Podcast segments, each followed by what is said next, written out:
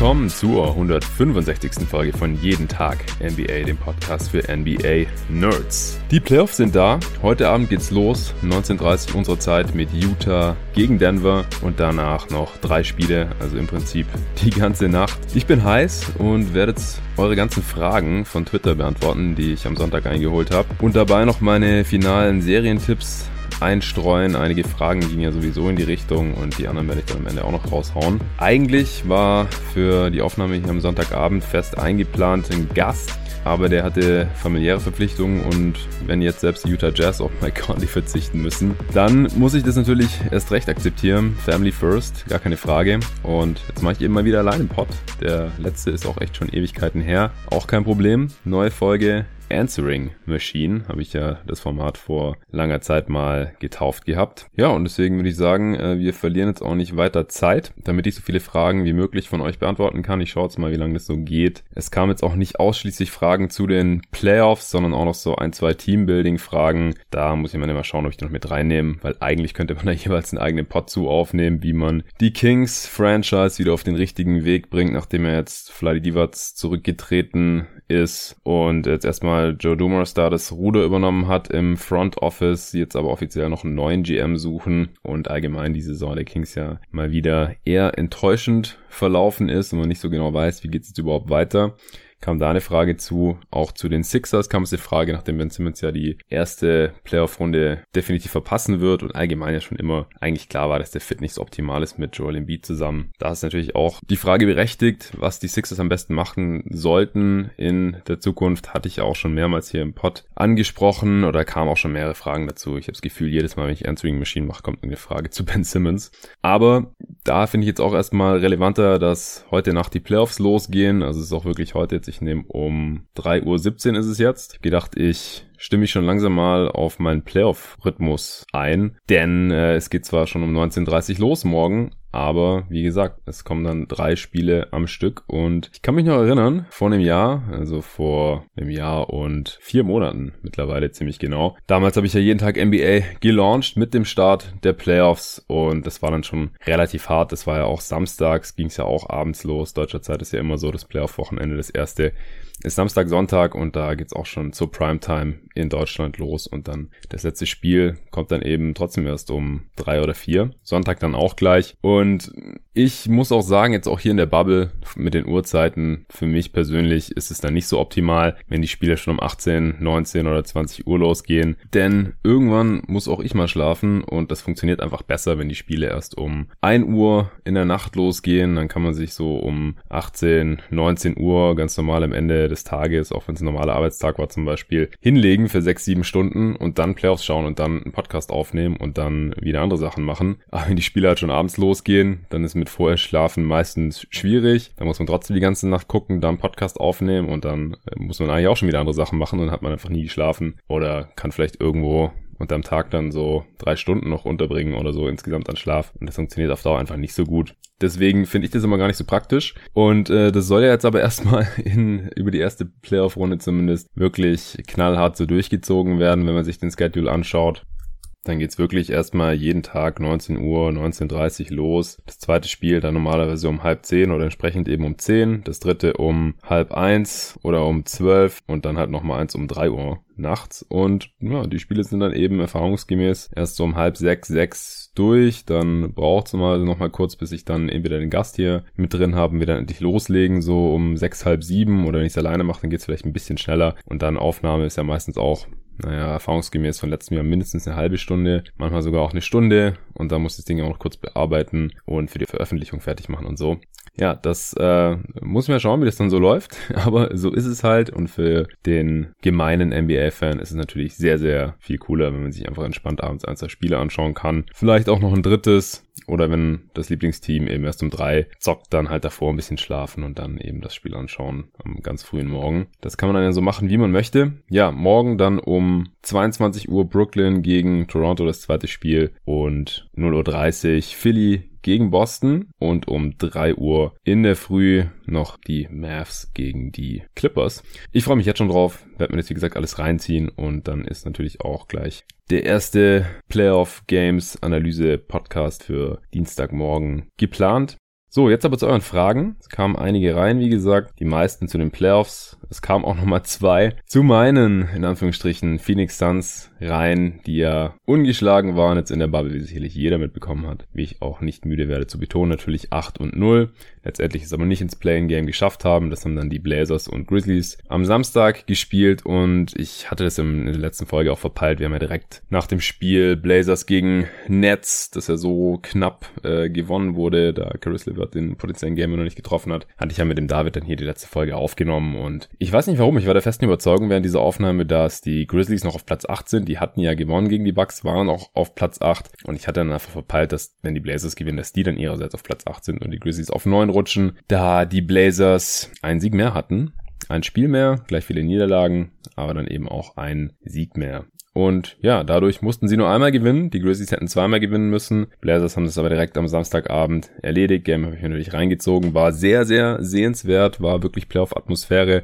War auch spannender, als ich gedacht hätte. Ehrlich gesagt, Memphis hat sich wirklich sehr gut geschlagen. Für mich aber auch nochmal ein Zeichen. Also die Blazers hatten sogar Probleme, die Grizzlies zu verteidigen. Also im ersten Viertel nicht, aber dann äh, wurden die Probleme da immer größer. Klar, Brandon Clark trifft nicht jeden Tag vier Dreier.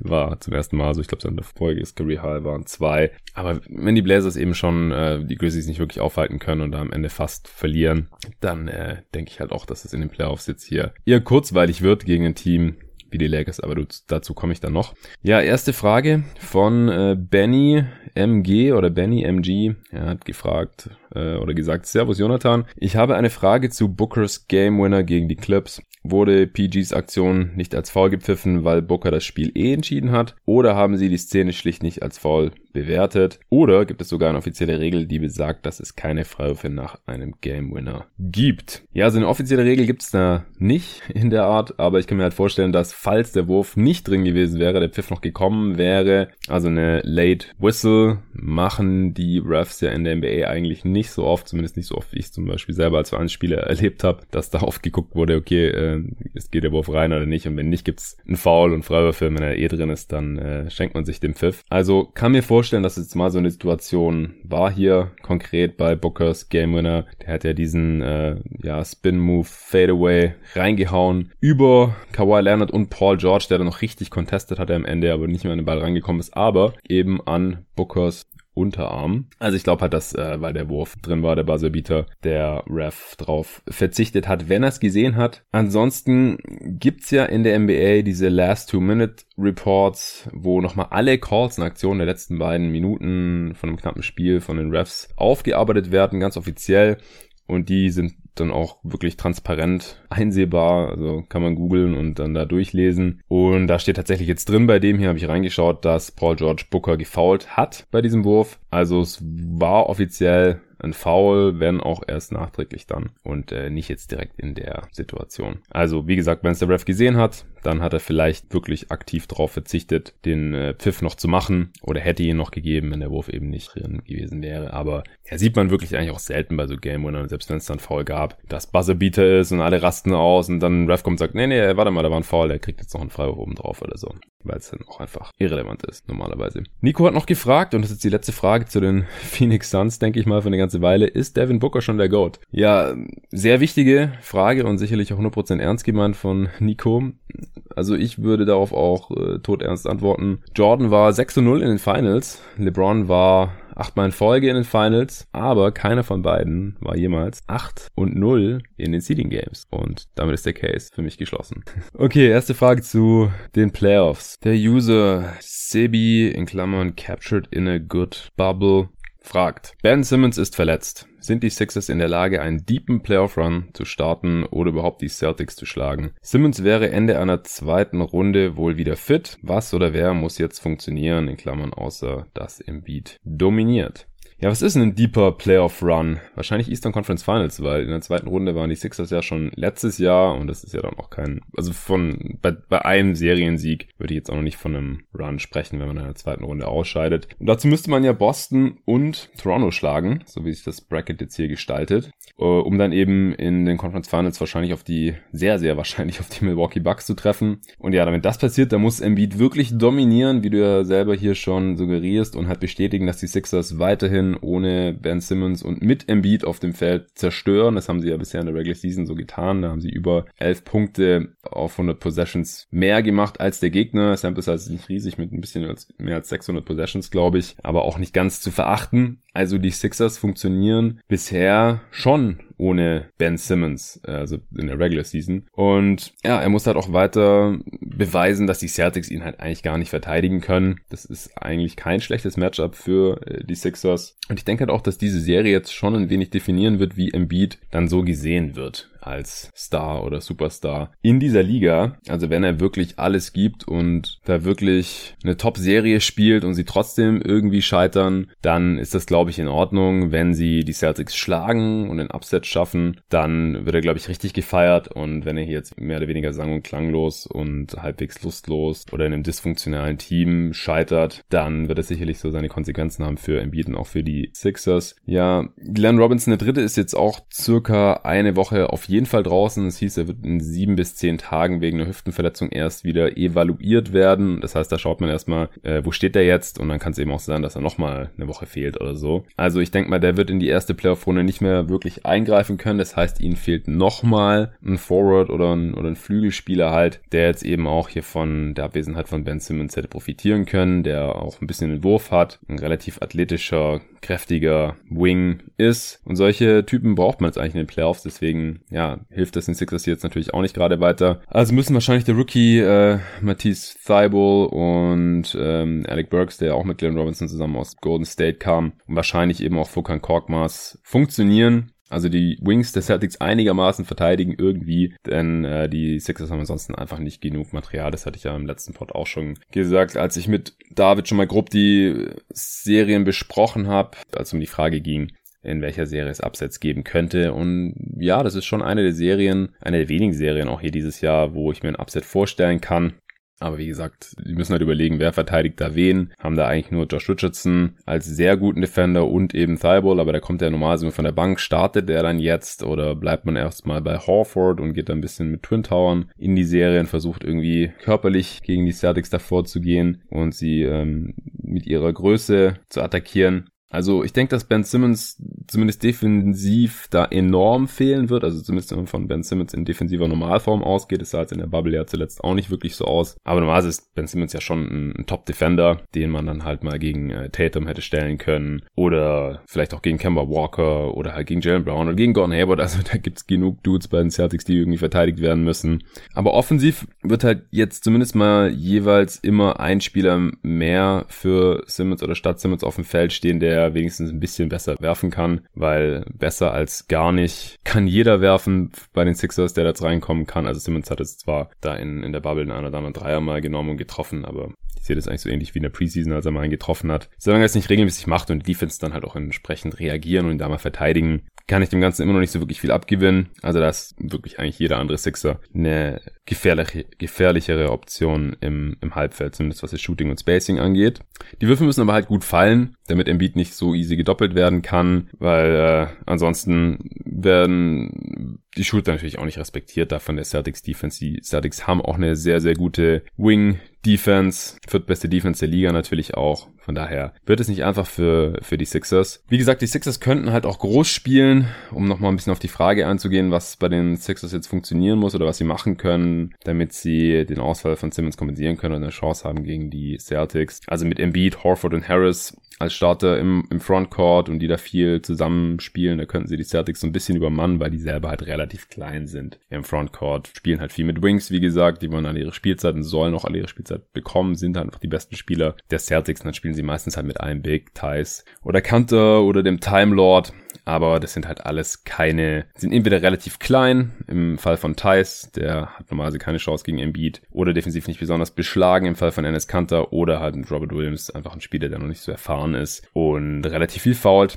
Ähm, deswegen ist halt die Frage, wer spielt jetzt bei den Sixers und funktioniert das? Brad Brown muss sich da echt jetzt den Arsch abcoachen in dieser Serie, denke ich. Und sie sind der Underdog in dieser Serie, aber ich halte halt verdammt viel von Joel Embiid. Das ist so mein großer Hoffnungsschimmer und deswegen kann ich mir schon vorstellen, dass die Serie über sechs oder sieben Spiele geht. Ehrlich gesagt, ich sehe das jetzt nicht in fünf Spielen hier vorbei sein, wie das der ein oder andere tut, wie ich gesehen habe. Viele tippen auf Celtics in fünf.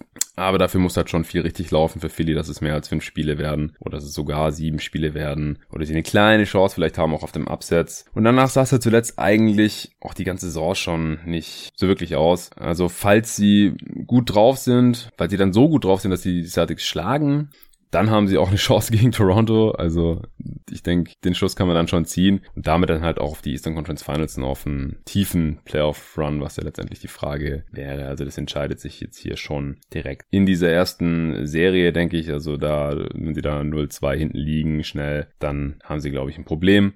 Kam noch eine Frage zu der Serie und zwar von Ed Pauli und dann ein Haufen Zahlen. Wie sollten die Celtics defensiv mit Embiid umgehen? Ist Daniel Theiss dem gewachsen? Das hatte ich ja gerade schon mal ein bisschen angeschnitten und ich glaube, David hat es selber auch schon gesagt im letzten Pod. Also One-on-One ist Joel Embiid niemand gewachsen von den Celtics. Also eigentlich auch in der ganzen Liga fast niemand.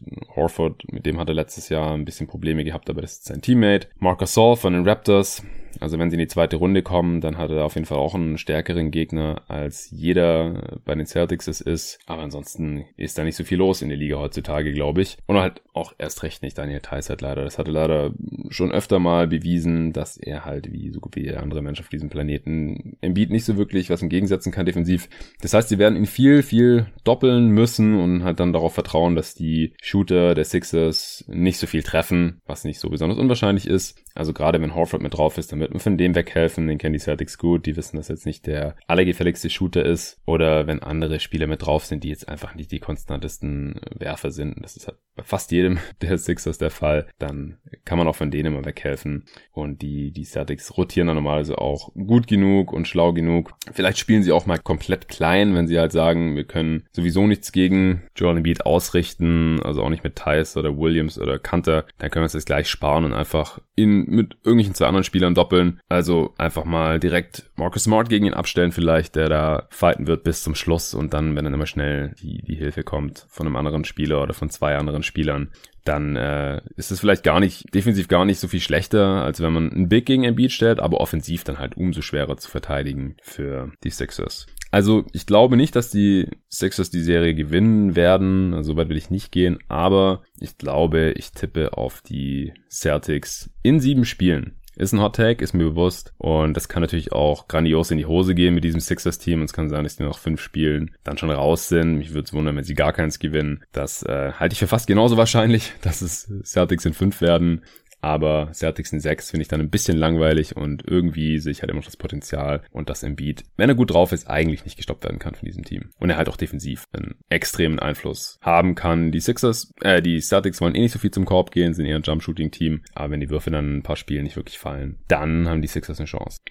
AdBase83 fragt, hey, ich habe die Hoffnung, in zwei bis drei Jahren Daniel Theiss gegen Maxi Kleber in den Finals zu sehen. Boston gegen Dallas. Realistisch oder unrealistisch? Ja, ist jetzt ein bisschen Glaskugel natürlich und dass sich ausgerechnet genau die zwei von 30 Teams in der Liga mal gegenüberstehen, ist halt grundsätzlich, da ist die Chance nicht so hoch. Aber die Mavs und Celtics haben beide junge Stars und Stützen des Teams und bei optimalen Entwicklungen kann es halt schon gut sein, dass die beiden Teams in den nächsten Jahren mal in die Finals kommen und vielleicht dann auch beide gleichzeitig in die Finals kommen mit äh, Doncic bei optimaler Entwicklung, dann wird, werden die Mavs eigentlich immer ein Contender sein die nächsten Jahre, denke und hoffe ich. Mit Porzingis da zusammen, der auch erst 25 ist, kann es schon sein, dass dann in zwei, drei Jahren, wenn die dann beide so in ihrer Prime sind, Luca vielleicht ein bisschen Pre-Prime, Porzingis dann mitten in der Prime, wenn er auch fit bleibt natürlich und man dann soliden Supporting-Cast drumherum hat, dann kann das schon gut sein und Boston wird schon, äh, denke ich, demnächst immer um die Finals mitspielen in die Eastern Conference. Hängt natürlich auch viel davon ab, was jetzt mit den Sixers und den Beat passiert, ob die mal dauerhaft Contender werden können. Ich denke, die Raptors werden irgendwann retoolen müssen dann um Siakam, haben sie jetzt ja schon ein bisschen angefangen, aber Lowry wird halt auch immer älter und Gasol und so. Ähm, und ich glaube auch ehrlich gesagt dieses Jahr nicht so wirklich an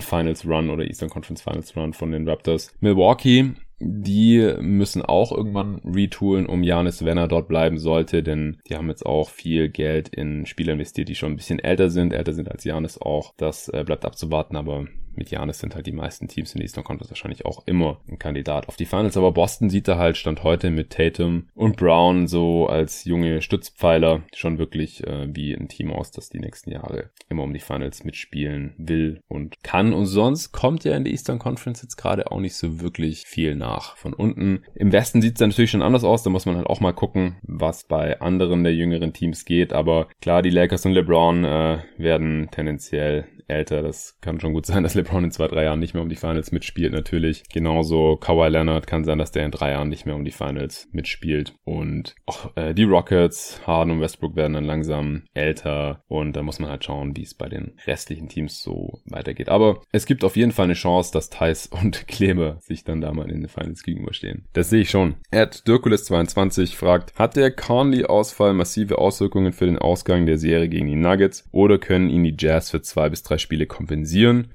ohne aussichtslos zurückzuliegen. Ja, also wer es nicht mitbekommen hat, Mike Conley wird die Bubble verlassen und hat schon die Bubble verlassen, weil ein Kind geboren wird von ihm. Deswegen geht er nach Hause nach Ohio und wird dann aber in der Woche oder so wieder zurück sein. Bis dahin sind dann halt schon zwei, drei Spiele durch. Und aus meiner Sicht sind halt leider auch schon die Serie durch. Das Problem ist halt jetzt mit Mike Conley, der spielt ja endlich gut, nachdem er den Großteil der Regular Season, der, die im März ja unterbrochen wurde, wirklich nicht gut aussah. Das hatten wir auch in der Preview-Review hier im Detail besprochen. Und daher ist es jetzt natürlich schon ein großes Problem, wenn so ein Mann fehlt, nachdem ja Bogdanovic auch schon hier nicht dabei ist in Orlando. Utah verliert halt nochmal weiter an Creation und Scoring, wovon sie eh schon nicht so super viel haben. Wenn Mitchell sitzt, ist es dann halt ganz übel, weil bisher Mitchell und Conley gestaggert wurden. Das heißt, es war meistens einer von beiden auf dem Feld und das hat aus gutem Grund. Jetzt muss wahrscheinlich Joe Ingles da mehr kreieren oder Jordan Clarkson und das ist halt dann doch noch was anderes, wenn dann Mike Conley mit seiner Erfahrung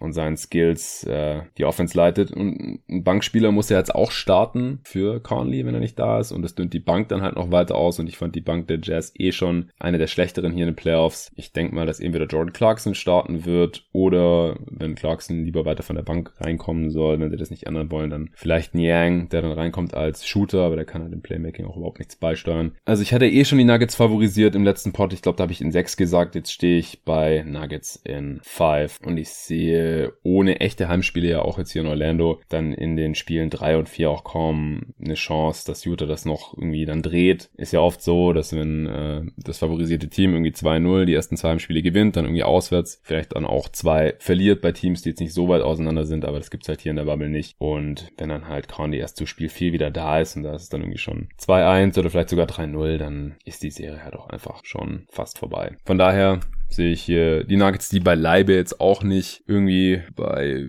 hundertprozentiger Gesundheit sind. Man weiß jetzt auch, dass Harris und Barton zum Beispiel Spiel 1 nicht spielen werden. Das sieht nicht gut aus. Das heißt dann selbst in den Spiel 2 Spielen sind sie natürlich in keinster Weise komplett fit. Das ist einfach unmöglich. Aber ich glaube einfach, die Nuggets sind sehr viel tiefer und die können diese Ausfälle noch viel eher kompensieren als jetzt Utah ein Ausfall von Mike Conley und Bogdanovic natürlich auch, darf man nicht vergessen. Nächste Frage von @ted614. Welche Möglichkeiten in Klammern taktisch, Matchups, Rotation etc. siehst du, dass die Mavs den Clippers Probleme bereiten? Dein Tipp für die Serie. Also der Gast, den ich heute eingeplant hatte, der hat in den letzten Tagen und Wochen die Mavs intensiv verfolgt und deswegen habe ich, weil der Pod auch schon länger geplant war, äh, jetzt mich weniger mit den Mavs beschäftigt, ehrlich gesagt. Ich äh, werde trotzdem versuchen, die, die Frage jetzt hier so gut wie es geht zu beantworten. Also die erste Playoff-Serie für Doncic und Porzingis wird sehr schwer, denke ich. Clippers sind ganz klarer Favorit aus meiner Sicht. Luca muss in der ISO funktionieren, also inklusive Stepback, Dreier und äh, das das hat jetzt in der Bubble mit dem Dreier nicht so gut funktioniert gehabt.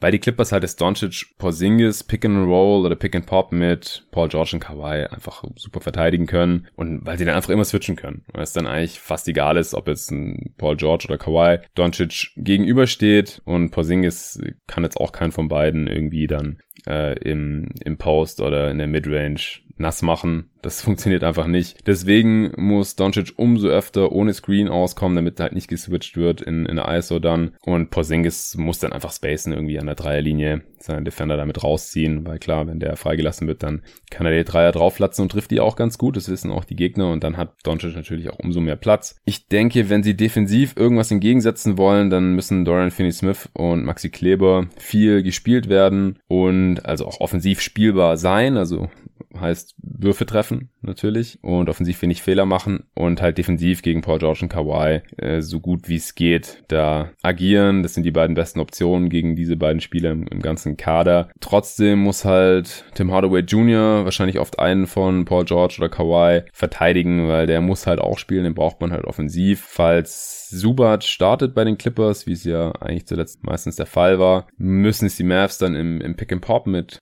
KP ausnutzen. Äh, da ist er ein bisschen anfällig. Das könnte für viele offene Jumper und Dreier für Porzingis dann äh, sorgen. Falls Lou Williams viel spielt, muss man den halt ständig attackieren. Machen ja auch die meisten Teams. Und insgesamt müssen sie die Clippers aber eigentlich eher in Shootouts wickeln, denke ich. Und hoffen, dass sie dann halt ein paar Spiele besser treffen als die Clippers, weil eigentlich ist das Personal der Mavs defensiv einfach nicht gut genug, um die Clippers zu verteidigen. Clippers sind so variabel, haben so viele Leute, die kreieren können und die, die werfen können. Halt zwei Superstars, also mit Kawhi halt den absoluten Playoff-Performer, mit Paul George die perfekte zweite Option, mit Lou Williams den perfekten Creator von der Bank, dann noch jemand wie Marcus Morris, der mal was kreieren kann und dann halt noch einen Haufen Schützen drumherum. Also, das ist einfach super schwer zu verteidigen mit dem Spielermaterial, das die Mavs da zur Verfügung haben. Deswegen sollten sie mit ihrer eigenen besten Effizienz der Liga offensiv halt versuchen, das irgendwie, ja, irgendwie mitzuhalten. Also klar, die Clippers haben ihrerseits eben gute Defender gegen die Mavs, aber ich denke, wenn, dann müssen sie versuchen, sie über die Offense irgendwie zu schlagen.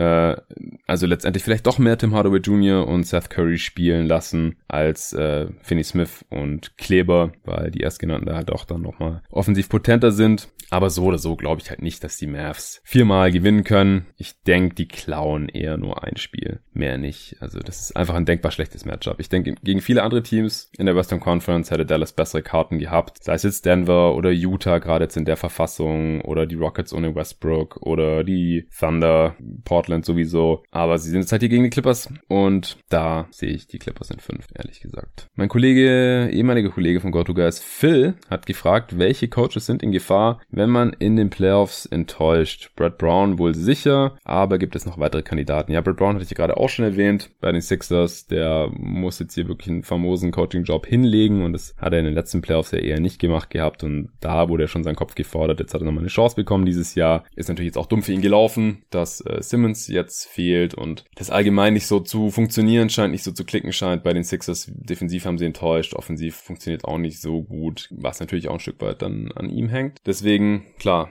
er steht auf der Kippe. Dann Mike D'Antonis Vertrag läuft meines Wissens aus. Das hatte ich auch schon mal irgendwann erwähnt. Ich glaube nicht, dass der jetzt schon verlängert wurde. Deswegen mal schauen, wie es bei den Rockets läuft, ob der da noch weitermachen will. Ist jetzt auch schon einer der älteren Coaches der Liga. Wenn Coach Bud von den Bucks wieder keine Adjustments macht, dann sollte man mal über ihn nachdenken, wie ich finde. Ist jetzt ein Hot Take, weil als äh, zweifacher Coach of the Year, er ist ja Co-Coach of the Year zusammen mit Billy Donovan geworden, ist er eigentlich in den Sattel geklebt. Also da würde ich mir keine ernsthaften Sorgen machen. Aber ich denke, wenn, wenn die Bucks halt wieder nicht in die Finals kommen oder dann in den Finals nicht wirklich eine Chance haben, weil, weil Budenholzer halt wieder an seinen Schemes festhält, die in der Regular Season über 82 Spiele oder jetzt halt 65 Spiele oder 70 Spiele gut funktioniert haben, aber halt in einer Playoff-Serie, wo vier Niederlagen halt schon reichen und man nach Hause fährt, manchmal nicht so gut funktionieren, wenn er da wieder dann zu lang dran festhält. Und das war halt letztes Jahr der Fall, dass er da ein bisschen zu wenig dann an die individuellen Matchups ähm, die Schemes angepasst hat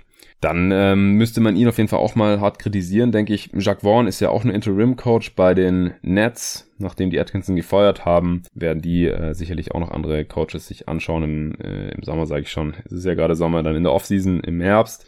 Bei Frank Vogel denke ich, falls man nicht mindestens in die Eastern Conference Finals kommt, also falls man jetzt hier irgendwie enttäuscht in der zweiten Runde gegen die Rockets oder so, dann kann ich mir auch alles vorstellen, einfach weil es die Lakers sind und die halt immer gleich komplett durchdrehen, wenn die Erwartungen nicht erfüllt werden. Ich glaube da jetzt nicht dran. Er hat ja jetzt auch eine ziemlich erfolgreiche Regular Season hier hingelegt und wird ja momentan auch eigentlich kaum kritisiert. Aber ich denke, wenn die Lakers, wie gesagt, nicht mindestens in die Eastern Conference Finals kommen oder irgendwie sang- und klanglos gegen die Clippers untergehen, dann könnte ich mir auch vorstellen, dass die Laker Nation seinen Kopf verlangt. Bleiben wir gerade bei den Lakers. Martin Ramsor fragt, glaubst du, dass LeBron immer noch der beste Spieler der Liga in den Playoffs sein kann oder wird? Wie siehst du mög die mögliche Road der Lakers zu den Finals, in Klammern Blazers, dann Thunder oder Rockets, dann die Clippers? Schaffen sie das in der aktuellen Form? Und gibt es 2020 Playoff Rondo? ja, Komplexe Frage auf jeden Fall. Die Lakers haben ja die Seeding Games jetzt eher als eine Art Preseason genutzt, finde ich. Also wenn man sieht, wer da so gespielt hat. Ich mache mir um die Form eigentlich wenig Sorgen. Gibt ja viele Leute, die jetzt nicht wissen, wo die Lakers stehen und ob die jetzt wirklich gut sind in den Playoffs und ob die den Schalter umlegen können und so. Wir haben da auch schon in der vorletzten Folge, glaube ich, mit Nico Wales mal ein bisschen drüber gesprochen. Aber traditionell hat LeBron in der ersten Runde eigentlich nie großartig was anbrennen lassen. Es waren so gut wie immer Sweeps, außer mit den Cavs 2000 2018, aber da hat er halt auch keinen Anthony Davis als Co-Star gehabt und auch keine gute Team-Defense. Da wurde es dann halt mal ein bisschen enger gegen die Oladipo Pacers damals. Also falls die Lakers und LeBron echt nicht in Form sind, wird es nach ein bis zwei Spielen gegen die Blazers wahrscheinlich klar sein. Also das wird dann offensichtlich sein, dass sie nicht nur den Schalter umlegen mussten, weil die sollten jetzt eigentlich direkt ernst machen, denke ich, von Spiel 1 an. Und davon gehe ich eigentlich auch weiterhin aus. LeBron kann aus meiner Sicht noch der beste Spieler der Playoffs sein sein, aber da bin ich jetzt selbst mal gespannt, ehrlich gesagt, weil er jetzt halt nicht hundertprozentig fit aussah in den Seeding Games. Aus meiner Sicht wird es wichtig, dass LeBron viel in den Post geht, weil die Blazers halt einfach überhaupt niemand haben, der ihn da annähernd verteidigen kann und gleichzeitig LeBron halt aus dem Post-Up extrem effizient kreiert, also entweder für sich selber oder halt für seine Mitspieler. Dazu müsste dann aber Anthony Davis auf die 5, damit er halt genug Platz hat, wenn er noch ein McGee oder ein Dwight Howard äh, irgendwo im Post Post rumstolpert, dann ist da zu wenig Platz für LeBron. Deswegen hoffe ich, dass die Lakers auch mal small gehen. Die Blazers sind jetzt auch nach dem Kampf um die Playoffs hier mit Playing Game und unzähligen knappen Spielen, wo Dame äh, 40 oder 60 Punkte machen musste, ziemlich durch, denke ich. Und wie gesagt, sie haben keine Defender für LeBron und auch nicht für Anthony Davis. Anthony Davis, der hatte ja schon vor zwei Jahren seine liebe Freude mit den Blazers, als er sie damals gesweept hat mit den Pelicans dass ich, so dass ich den Blazers eigentlich maximal einen Sieg zugestehe. Also die Blazers sind so fertig, also die haben jetzt auch im Playing Game mussten wieder äh, CJ und Dame über 40 Minuten spielen. Wie gesagt, McCallum hat äh, eine Fraktur im unteren Rücken, hat jetzt im Playing Game gegen die Grizzlies trotzdem wichtige Jumper aus der Midrange reingehauen gegen Morant und so. Dreier ist nicht gefallen. Ich fand auch Lillard sah ziemlich platt aus und wenn er runtergeht, dann geht auch immer alles gleich im Bach runter. Genauso, wenn Nurkic runtergeht und Whiteside für ihn reinkommt Collins konnte nicht spielen wegen einer Entzündung im Knöchel. Dann musste man viel mit Whiteside und Nurkic nebeneinander spielen. Nurkic hat eine super erste Halbzeit gespielt, 17 Rebounds allein in der ersten Halbzeit gehabt. In der zweiten Halbzeit war er dann schon sichtlich fertig, finde ich. Und dieses Spiel war gestern. Und morgen fangen die Playoffs an. Also ich kann mir nicht vorstellen, dass die Blazers da jetzt noch genug Saft haben, um sehr ausgeruhte Lakers da wirklich zu stressen. Portland hat ja auch die letzten in den letzten Playoffs, in den letzten Jahren immer mal wieder ein gleichwertiges Team geschlagen oder etwas schlechtere Teams äh, geschlagen.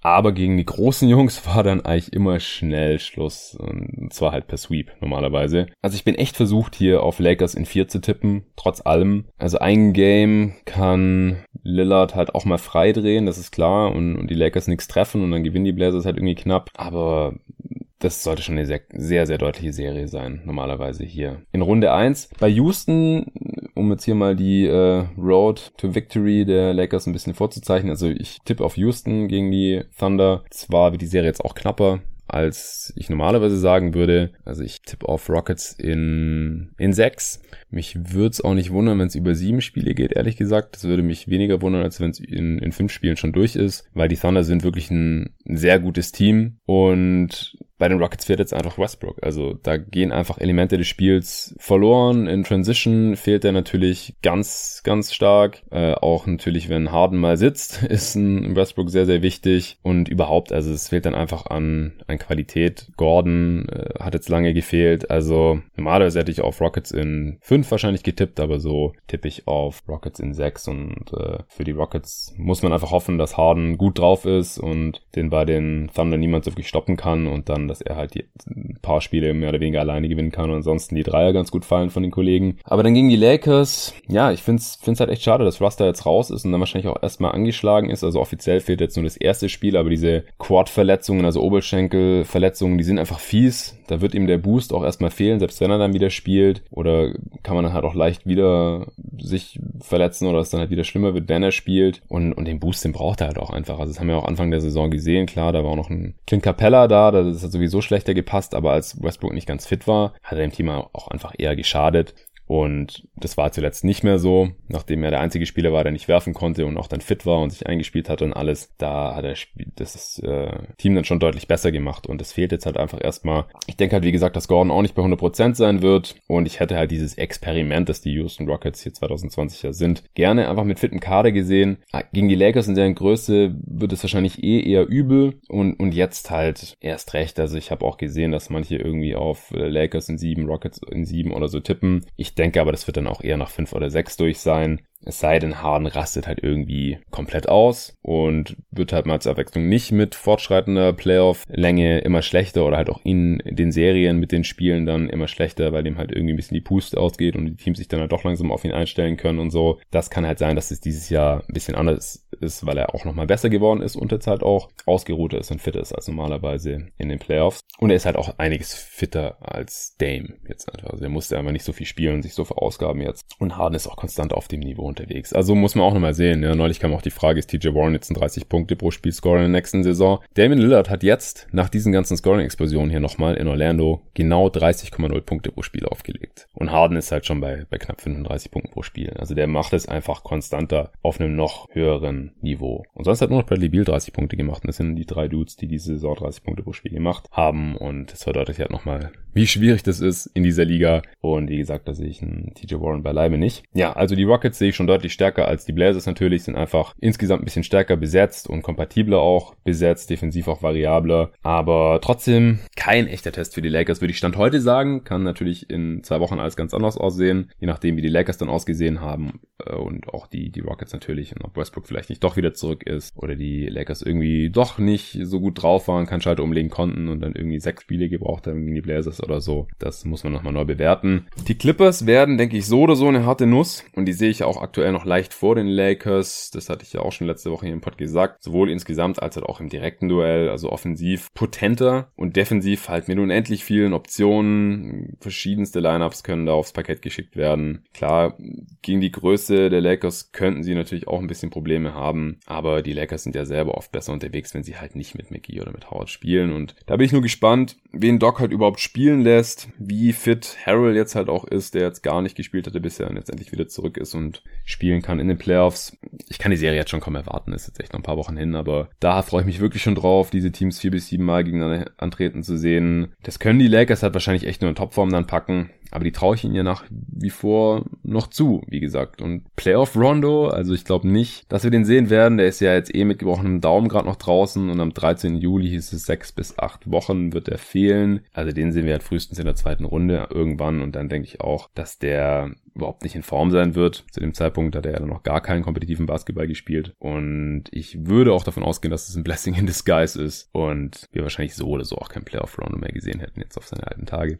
Der Kollege Tobi Bühne hat gefragt, wer ist die aktuelle Nummer eins bei den Raptors, beziehungsweise war das eigentlich eine Frage von Hassan, die er auf Twitter gestellt hatte, eine Umfrage auch dazu. Und die Optionen waren, Kyle Lowry hat 44% der Stimmen bekommen und Siakam 56. Ich denke, das ist eher eine philosophische Frage als eine spielerische, weil die erste Offensivoption ist eigentlich ganz klar Siakam, also der nimmt einfach sehr viel mehr Abschlüsse. Zwischenzeitlich, ist defensiv auch wichtiger als Lowry, einfach weil er mehr Raum abdeckt und auch mehr Impact hat da in der Defense. Also ganz klar der, der wichtigere Spieler für die Raptors an beiden Enden des Feldes. Aber der Leader und vielleicht auch der Typ dann in den Playoffs die wichtigen Würfe nimmt, das ist dann halt doch noch Kyle Lowry für mich. In den meisten Teams füllt ja oft derselbe Spieler dann beide Rollen aus, also ist halt der Star, sowohl spielerisch und offensiv mit höherer Usage und so und halt auch der Leader und dann halt auch der, der, in der im Zweifel dann die, die wichtigsten Würfe nimmt. Aber bei den Raptors ist es halt bisher noch nicht so. Also das wird, wenn jetzt die Playoffs auch noch ein bisschen zeigen. Vielleicht verändert sich das jetzt oder dann halt in der kommenden Saison. Aber ist halt die Frage, was, was meint man mit der Nummer eins? Äh, und je nachdem würde ich halt, wie gesagt, sagen, spielerisch Siakam, aber so der emotionale Leader vielleicht ist für mich schon noch Lowry.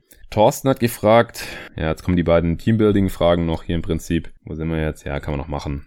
Ähm, deine Meinung zur Situation der Kings? Rauswurf von Diverts. Dumas? Fragezeichen. Weiter mit Walton. Wieder angreifen oder nochmal tanken? Wer wäre dann das wertvollste Trade-Asset in Klammern außer Fox? Bagley, Heald oder Bogey? Also ich hab's auch dem Thorsten selber schon geschrieben, dass es eigentlich ein ganzer Pot ist und es gab auch keine Preview-Review zu den Kings, deswegen habe ich ein bisschen schlechtes Gewissen und deswegen äh, beantworte ich die Frage jetzt schon mal. Er hat auch gesagt, es ist auch okay, wenn ich nur ein bisschen was zu jeder Frage sage, denn ja, da hätte ich jetzt schon normalerweise noch ein bisschen mehr Recherche reingesteckt. Ich finde halt bei den Kings stinkt der Fisch auf jeden Fall auch vom Kopf her und solange da Vivek Ranadive, also der Besitzer, sich nicht raushält, der hat ja teilweise da die, die Picks angeordnet in der Draft oder halt auch klare und gute Managementstrukturen schafft, wird es halt wahrscheinlich auch nicht besser. Also da gab's, das war damals auch ein bisschen seltsam, wie jeweils dann auf einmal zum GM gemacht wurde, obwohl er damit überhaupt keine Erfahrung hatte. Dann ist Stojakovic, der serbische Kollege, ehemaliger Kings-Spieler auch, war ja dann äh, stellvertretender GM, glaube ich. Der wird jetzt auch zurücktreten, so viel ich weiß. Und die war zwar die letzten Jahre, also seit 2015 war er das. Vielleicht der schlechteste GM der Liga. Also ich glaube, da gibt's nicht wirklich Konkurrenz für. Und da ist jetzt erstmal gut, wenn er weg ist, weil schlechter geht nicht. Bagley über Doncic hat halt damals schon niemand verstanden. Also wirklich niemand. Das war ein ziemlicher Schocker in der Draftnacht, dass Doncic nicht an eins wegging. Das war ein bisschen abzusehen. Das äh, hatten die Vögel schon von den Dächern gezwitschert, dass halt Robert Sava, der Besitzer der Suns, gerne Aiden hätte von der University of Arizona. Und da gab es sogar Leute, die es verteidigt haben, vor allem in Arizona, gegen die ich heftig argumentiert habe damals auf Twitter. Aber niemand hätte dann Doncic nicht wenigstens an zwei genommen und dann auch noch Marvin Bagley vor ihm gedraftet. Also das hat damals kein Mensch verstanden und wird wahrscheinlich auch nie irgendjemand verstehen können. Äh, der, der Pick von Fox 2017, der war gut, aber eigentlich, aber eigentlich hätte man den dritten Pick in dieser Draft gehabt, mit dem dann Jason Tatum genommen wurde. Aber den musste man halt den äh, Sixers geben, hat dafür den fünften zurückbekommen. Die hatten Swap Rights. Damit hat man dann eben Darren Fox gedraftet. Die Sixers haben den Pick ja dann ihrerseits gegen Markel Fultz, gegen den ersten Pick getradet. Aber wie dem auch sei, also wie gesagt, guter Pick damals mit Fox, aber eigentlich hätte es noch besser sein können. Wenn man den halt nicht 2015, das war eine der ersten Amtshandlungen von Divac, in einem Salary Dump zusammen mit einem weiteren First Rounder weggetradet hätte zu den Sixers, um Geld zu haben in dieser Free Agency Class, um Rajon Rondo, Costa Kufus und Marco Bellinelli sein zu können, die die Kings halt ungefähr kein Stück weitergebracht haben. Also das war natürlich erstmal selten dumm und auch schon in diesem Moment damals ziemlich unglaublich. Also man kann ja mal Salary Cap schaffen und halt irgendwelche Verträge dumpen. Das waren damals äh, Carl Landry und noch irgendein anderer Spieler. Das kann man ja schon mal machen, wenn man dafür halt ein Star dann sein kann. Und die Suns haben es letzten Sommer auch gemacht, damit sie dann halt für Aaron Baines traden konnten und Dario Saric und Ricky Rubio noch den Free Agency Deal anbieten zu können. Und das habe ich damals ja auch schon kritisiert, dass man halt einen Spieler wie Warren dumpt und halt auch noch einen hohen Second Rounder dran bindet. Und die Kings haben halt damals im Prinzip genau dasselbe gemacht, um dann halt sich Rondo, Bellinelli und Kofus reinzuholen. Und ja, ganz, ganz mieser Deal. Ich glaube auch, dass Nate Duncan und Danny LeRoux das zum schlechtesten Trade der Dekade mal gekürt haben in einem ihrer Pots. Oder zu einem der schlechtesten auf jeden Fall. Ja, Divac hat selten was Gutes mit seinem Cap Space angestellt und halt nahezu auch jeden Trade verloren. Also es ist schon ein großer Grund, warum die Kings seit 15 Saisons jetzt nicht in den Playoffs waren. Ich glaube 2006 das letzte Mal. Auch wenn er jetzt natürlich nur für die letzten fünf mitverantwortlich war, aber als er ins Amt kam, da war ja auch noch der Marcus Cousins da. Den hat er natürlich weggetradet, damit er ihm keine Max Extension geben muss. Das war ein guter Deal. Da kam ja auch bei die Hield dann zurück, dem er dann halt letzten Sommer dann einen fetten Deal angeboten hat, was ich zu dem Zeitpunkt auch nicht schlecht fand. Also das war schon gerechtfertigt. Der hätte jetzt in der Free Agency, wenn er nochmal so weitergespielt hätte, bestimmt auch äh, gut Geld verdient. Aber der hat es diese Saison halt auf einmal überhaupt nicht mehr funktioniert. Das ähm, ist dann natürlich auch nicht optimal gewesen. Harrison Barnes hat er nochmal mit Geld zugeschüttet. Wie gesagt, Bagley gedraftet. Also die Kings jetzt schon in eine Situation hier rein manövriert, die nicht einfach zu lösen ist. Also das kann ich jetzt auch nicht mal eben aus dem Ärmel schütteln, aber es kann jetzt eigentlich fast nur besser werden. Ja, Joe Dumars hat, äh, der darf jetzt erstmal President of Basketball Operations sein und einen äh, General Manager suchen oder einstellen anscheinend. Der hat Anfang der 2000er ja die Meister Pistons aufgebaut, auch quasi mehr oder weniger aus dem Nichts und dann sind die 2004 Meister geworden, haben die hochfavorisierten Lakers damals geschlagen, war eine super Story. Ohne All-Star in der Saison haben sie die Lakers dann geschlagen und sind Meister geworden. Aber danach hat er dann auch so ab Mitte der 2000er eher schlecht als recht gemanagt, bis er dann 2014 gehen musste. Da haben die Pistons in, in den zehn Jahren eigentlich auch nichts mehr Nennenswertes gewonnen. Die waren, glaube ich, noch ein, zwei Mal in Conference Finals und das war's dann. 2013 noch, also ein Jahr bevor er dann gehen musste, hat er Josh Smith noch diesen glorreichen Deal gegeben, der dann nach nur 1,5 Saisons gestretched wurde. Also den hat er massiv überbezahlt. Der hatte überhaupt, hat überhaupt nicht reingepasst in, in diesen Kader. Die hatten schon Andre Drummond und Greg Monroe auf den großen Positionen, was ja eh schon äh, ziemlich abenteuerlich war, selbst für die damalige NBA.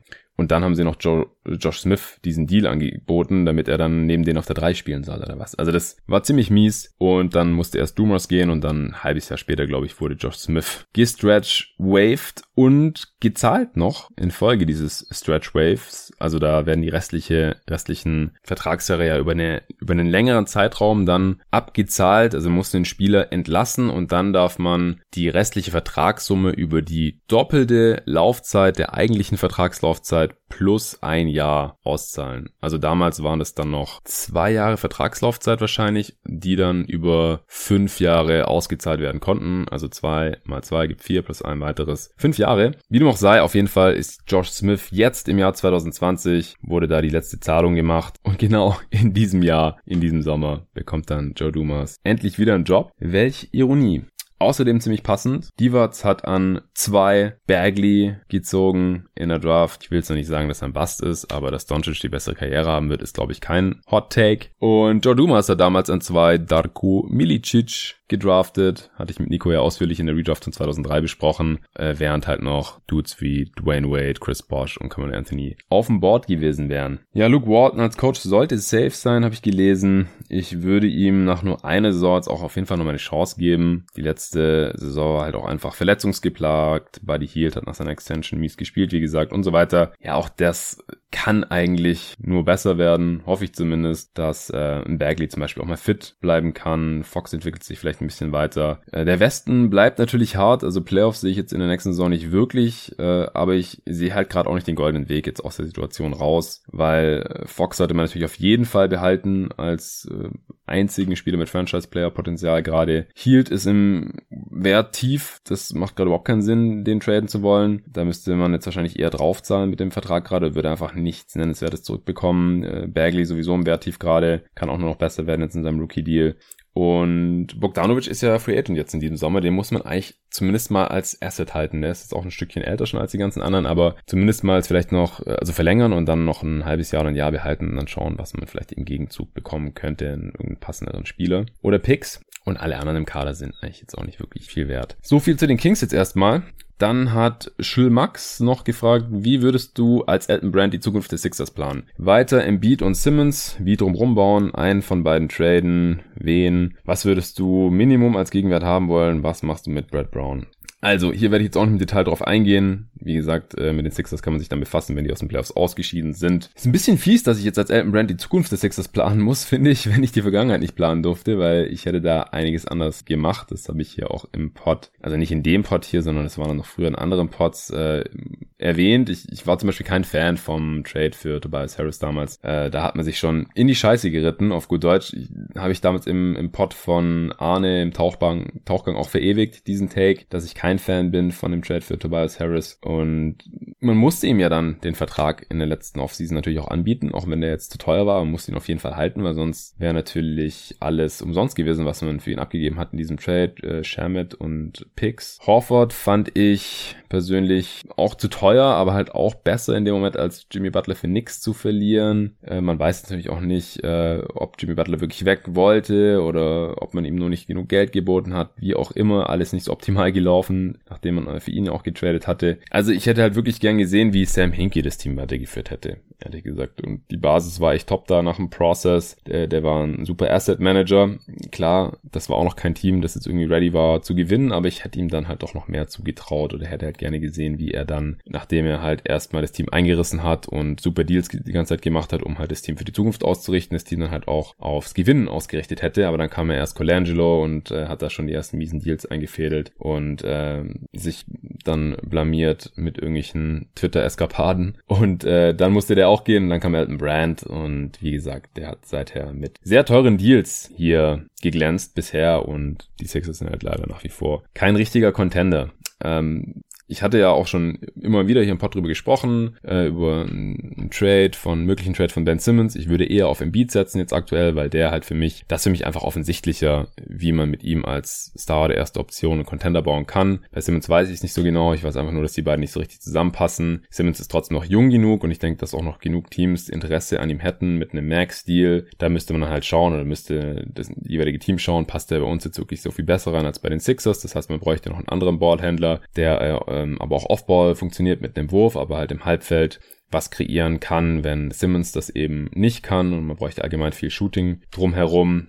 Da äh, wurde auf Twitter heute auch schon relativ heiß diskutiert, ähm, was es da für mögliche Trade-Pakete geben würde. Aber da würde ich jetzt gerade erstmal noch Abstand von nehmen. Also wie gesagt, heute fangen die Playoffs an und deswegen will ich jetzt nicht zu sehr in die Richtung gehen ich glaube, die Sixers wissen halt auch am besten, wie es um Embiids Körper bestellt ist und diese ganzen Win-Now-Moves in den letzten ein, zwei Jahren, die deuten für mich halt auch eher darauf hin, dass man jetzt nicht davon ausgeht, dass Embiid noch zehn Jahre auf Top-Niveau spielen kann und dass man deswegen halt lieber jetzt gewinnen will und jetzt hat man diesen Weg halt schon eingeschlagen und da muss man jetzt eigentlich im Endeffekt auch dabei bleiben und halt schauen vielleicht, was kann man für Ben Simmons noch bekommen an Spielern, die vielleicht nicht ganz auf seinem Niveau sind. Er kann ja durchaus ein Top-10-Spieler sein und eine erste Ballhandling-Option vielleicht auch sein, aber man braucht halt Spieler, die besser zu Embiid passen einfach. So, jetzt habe ich fast alle Serien nochmal angeschnitten. Der Pod geht jetzt auch schon fast eine Stunde. Deswegen würde ich jetzt einfach nochmal kurz meine restlichen Tipps raushauen. Also ich sehe Miami gegen Indiana gewinnen und zwar in fünf. Also ich habe gesehen, dass manche sogar auf die Pacers setzen. Ich habe keine Ahnung warum. Warren ist angeschlagen mit Planter Verscheides, also mit so einer ähm, Fußverletzung, die äh,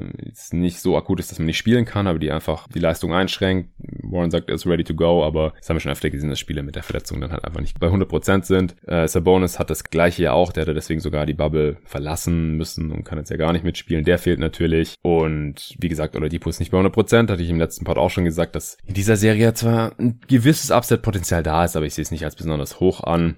Bei den Heat hat sich jetzt am Freitag in dem Spiel noch Derek Jones Jr. verletzt. Der hat sich irgendwas im Nacken da gezerrt gehabt und musste dann mit so einer Trage abtransportiert werden. Das habe ich zufällig live gesehen. Sah übel aus, aber es ist anscheinend doch nicht so schlimm. Und ansonsten sind die Heat eigentlich fit. Und wenn die fit bleiben, Butler bleibt fit, Dragic bleibt fit und so. Und weiterhin halt mit der Smallball Lineup spielen, also mit Bam auf der 5 und dann mit Crowder und den restlichen Startern, dann, dann sehe ich einfach nicht, wie die Pacers die Heat irgendwie schlagen sollen. Sie diese maximal ein Spiel gewinnen und die Heat hier als ganz, ganz klaren Favorit. Toronto gegen Brooklyn, Raptors in vier. Also ich denke halt auch, dass wir hier weniger Gentleman Sweeps sehen werden, einfach in Orlando, weil es gibt keine Heimspiele. Ist ja oft so, das stärkere Team geht irgendwie 2-0 in Führung oder sogar 3-0 und dann gewinnt das Heimteam, das eigentlich schwächere Team, doch noch irgendwie ein Spiel, weil das stärkere Team vielleicht dann doch nicht mehr 100% gibt und denkt, okay, wir machen die Serie dann halt zu Hause klar. Das schwächere Team will unbedingt noch eins gewinnen, vielleicht für die Fans oder dann nach dem zweiten oder dritten Spiel haben sie dann vielleicht doch mal irgendwelche Adjustments oder haben ein bisschen Shooting-Luck oder das andere Team hat ein bisschen Pech äh, in der Offense bei den Würfen oder irgend sowas. Aber ich denke hier in dieser Bubble-Situation, dass dann einfach die besseren Teams sich tendenziell schneller durchsetzen werden und deswegen habe ich hier jetzt auch weniger Gentleman Sweeps.